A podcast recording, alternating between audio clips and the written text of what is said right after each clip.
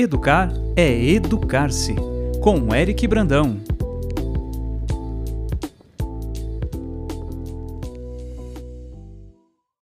Educar a si mesma, educar a si mesmo é educar a sociedade. Então, vamos refletir um pouco sobre o uso do diminutivo em tudo que se refere ao universo infantil.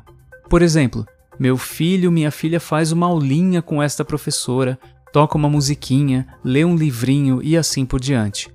Talvez você pense, ora, mas é só um diminutivo inocente, uma forma carinhosa de me referir às coisas de criança.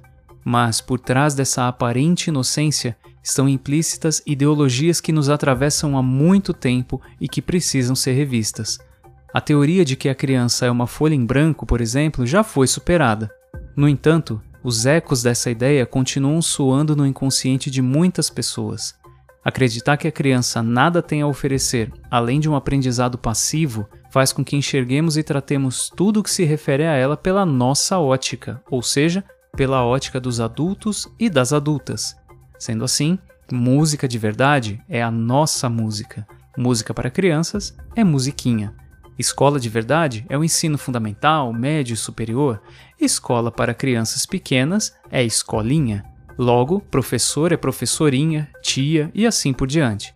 O que a gente esquece com facilidade é que a primeira infância, ou seja, o período compreendido entre o nascimento e os 5, 6 anos de idade, é absolutamente determinante para a formação do nosso caráter e da nossa personalidade. É nessa fase que moldamos estruturas socioafetivas que determinarão que adultos e adultas seremos para o resto da vida. A primeira infância é tão importante que costuma ser um dos pontos-chave de investigação nas terapias e psicanálises.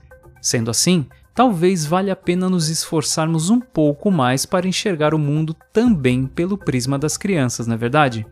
Entender a criança como um sujeito que também atua sobre o mundo que a cerca é entender que nada do que ela vê é pequeno, tudo tem o tamanho da sua própria realidade.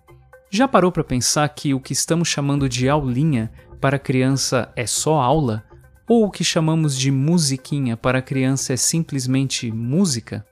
Adotar um discurso sem diminutivos com a criança parece um gesto bobo, mas é na verdade uma virada de chave repleta de significado. Com isso, estamos dizendo a ela que entendemos que a primeira infância é uma fase tão ou mais intensa quanto as demais fases da vida, e ao mesmo tempo vamos desmistificando esse estereótipo infantilóide das crianças, essa caricatura que sempre tentam nos vender. Criança é feliz, mas assim como nós adultos e adultas, não é feliz o tempo todo.